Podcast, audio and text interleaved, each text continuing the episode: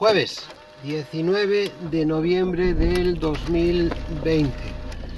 ¿Qué pasa chavales? Hacía tiempo que no grababa porque eh, digamos que, y bueno, es algo que me da rabia contar porque siempre os digo lo mismo. Pero pasé una temporada bastante liado. Vale, eh, mirad, hoy quería hablar básicamente de que se me acaba la permanencia en Movistar. Como sabéis, yo tengo mm, una línea contratada en casa de mis padres, que es una casa así de, un pueblo pequeño, que no hay mucha cobertura, no nos llega fibra, actualmente solo llega ADSL pero por cable. Y la velocidad que nos está dando Movistar ronda los 3 megas. Nunca llega, o sea, nunca alcanza los 3 megas. Se suele quedar en las pruebas de velocidad que le he hecho en torno a los 270, 250 megas. Y claro, a día de hoy pues es muy muy poco.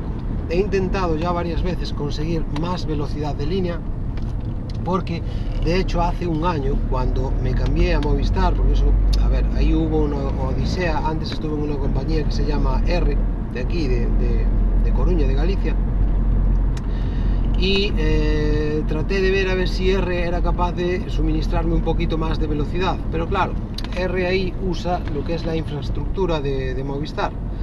Entonces nada, no hubo manera, la velocidad de la línea y la calidad de la conexión empeoró en lugar de mejorar, pese a que en R me decían otra cosa. Acabé mi permanencia con R, me volví a cambiar a Movistar tratando de que me suministraran más velocidad y tratando de conseguir una conexión vía radio. De esto hace un año. Y nada, no fui capaz. Eh, se la reclamé por activa, por pasiva, tal, y al final llegamos a un punto en el que lo que me ofertaban era cambiarme a radio sí, o fue lo que me di- dijo eh, el último de sus teleoperadores, pero a cambio de perder el número. Como es la casa de mis padres, no les gusta teléfono, etcétera, etcétera, etcétera, pues eh, cedí y bueno, pasé hasta ahora. ¿Qué pasa? Que ahora pues eh, se agota la permanencia, es decir, todo se acabó. Entonces, eh, como ahora no hay nada que me sujete a Movistar, pues estoy tratando de conseguir que me suministren la conexión por eh, radio. Claro, si lo consigo, Movistar es el operador que tiene mejor cobertura en donde viven mis padres, en donde tienen la casa mis padres. Entonces, eh, debido a esto, eh, como es el que mejor cobertura tiene, pues eh, la velocidad pues superará con creces fijo los 3 megas. Yo que sé, eh, cuento con una bajada a mejor de 12, mm, 16, 18 megas, que, estaría muy muy bien. Como sabéis, a día de hoy, pues esa velocidad con la que cuento actualmente en casa de mis padres, que paro bastante allí, de hecho, gran cantidad de equipos informáticos, pues los tengo allí. Y entre ellos una Raspberry Pi, eh, que me gustaría, pues eso, que a lo mejor probar a que me sirva contenido en streaming y tal, y de esta forma, pues es imposible. 3 megas a día de hoy, pues es, eh, lo sabéis, es poquísimo, es una velocidad de risa. Eh, más cuando se está manejando ahora fibra, sea, las conexiones con fibra, que por cierto hay cerca, pero no llega hasta allí, sino que llega hasta un polígono industrial de la zona, pero hasta casa de mis padres. Y nada, pues eso es lo que estoy eh, gestionando. Eh, me estoy peleando con Movistar, a ver si le saco eso y naturalmente acepto consejos por vuestra parte, que es lo que me gustaría eh, preguntaros ahora, ¿vale?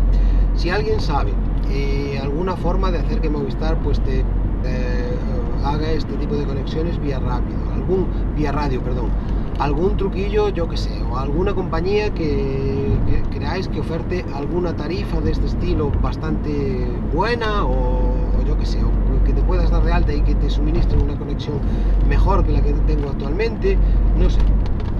En fin, si a alguien se le ocurre algo, pues las vías de, de contacto habituales y me enviáis un mensaje y punto. Perdón.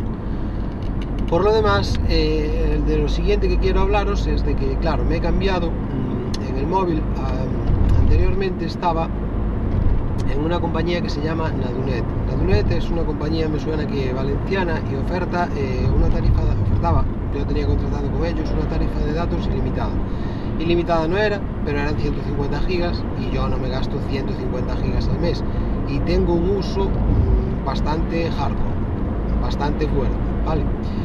Eh, ¿Qué pasa? Que, bueno, eh, estuve siempre ando, como sabéis, los, a los que nos gusta el cacharreo, pues siempre nos andamos, andamos metiendo por ahí pues, historias, metiendo por ahí en historias, eh, que si probando nuevas tarifas, que si probando nuevos equipos, que si configurando esto o haciendo pues lo que nos apetece.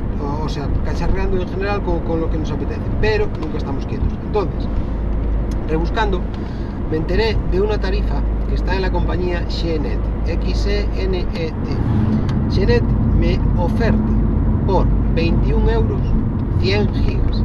Entonces, claro, ahí yo vi la posibilidad de un pequeño ahorro mensual, o no tan pequeño, como son esos 4 euros que me voy a ahorrar al mes, y eh, los 100 gigas, que los 100 gigas pues tampoco consigo eh, gastarlos al mes, aunque como ya os digo, hago tethering, bajo cosas, pero no consigo, no consigo eh, gastarlos, ¿vale? Entonces, me di de alta con, con esta compañía nueva, con Xenet, en general todo el proceso bien, o sea, cumplen, mm, no, no fallan en, plazos que te, ofertan y ah, la tarifa es la acordada, todo funcionando y cero problemas, ¿vale? Lo único que me salió mal es que en Nadunet el defecto que tiene la Dunet, es decir, mi compañía anterior, la que te oferta 150 gigas por 24,95, eh, es que te obliga a pasar a pagar el consumo por adelantado. Que incluso me quedé pensando si eso sería legal o no, porque no es un mes, es decir, todos los meses pagas 24,95 por adelantado. Y aparte, en el mes siguiente te cargan el coste adicional de llamadas o mensajería que hayas tenido. Vale. Eh, todo esto yo pensaba que no era muy legal, pero claro, si tenemos en cuenta que esos 24.95 irían asociados a, lo que es la tarifa de datos, a los 150 gigas de datos, pues ahí, claro, la cosa ya cobraba más sentido. Porque, eh, claro, tú pagas por ese paquete de datos, esos 24,95. Después, que gastes uno, gastes 100 o no te gastes ninguno, eso ya es cosa tuya. Entonces, si te has dado de baja y no has gastado todos los datos, que era lo que yo iba, y ahora os cuento lo que me salió mal, pues digamos que te fastidias y ese mes lo has perdido y lo has pagado completo. Eso es el defecto de la Dunet, que Xenet aún no llevo un mes en Xenet, pero veo que no funciona así, no me han facturado nada por adelantado. A ver qué hacen este mes. Ni nunca me había encontrado con una compañía que me eh, hubiera facturado eso un mes, o todos los meses así por adelantado.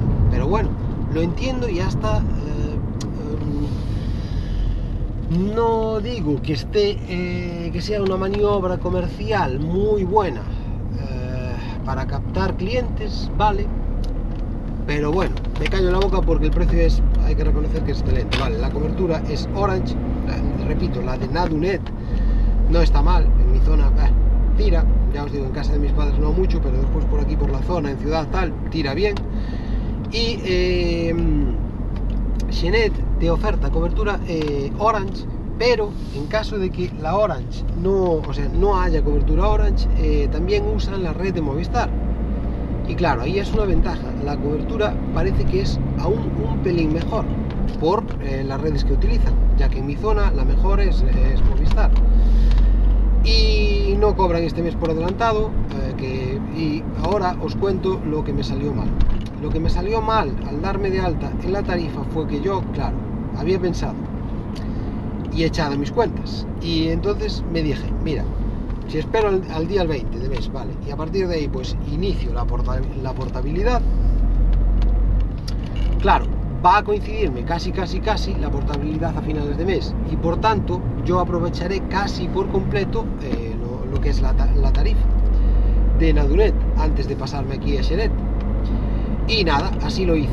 Pero tuve tan, tan, tan mala suerte que al final, pese a que no fue culpa de, esta nueva operadora, ¿vale? De Xenet, fue culpa mía. Eh, los trámites se fueron alargando y al final, pues, sobrepasaron el mes. Pero repito, ellos cumplieron eh, todos los plazos que me dieron, todos los cumplieron. Solo que, claro, esto implicaba hacer una serie de cosas como, eh, a ver, te envían la tarjeta, luego tú les comunicas que, que has recibido la tarjeta, a partir de ahí te la activan por seguridad, a partir de ahí pasas a tener conexión a internet. Eh, una vez tienes la, o sea, perdón, confirmas que has recibido la tarjeta, no es inmediata la activación, sino que ellos lo que hacen es decirte que, o sea, te comunican unos días a posteriori cuándo se va a, realizar, a hacer de forma efectiva. Eh, esto lleva un trámite. Entonces todo eso se fue alargando y saltamos al mes, al, mes siguiente. Y claro, ahí es que al final, de, por querer hacerlo todo tan fino, tan bien, mm, lo hice que ni peor imposible. O sea, con uno o dos días de mes disfrutados de Nadunet, tuve que pagar el mes completo. Y fue ahí donde me puse a pensar que si eso era legal o no, pero ya os digo, por lo que he comentado hasta ahora, yo veo que legal es, es también veo evidente que legal debe ser si ellos están facturando de esta forma y deciros que eh, a día de hoy pues me quedo impresionado porque antes yo consideraba una tarifa buena y más o menos lo calculaba así, a un euro por giga, vale.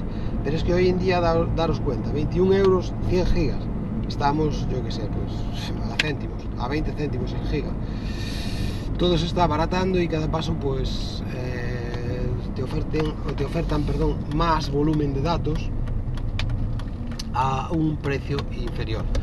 Eh, cuando sabéis también que a día de hoy pues ya existen tarifas ilimitadas, etcétera, etcétera.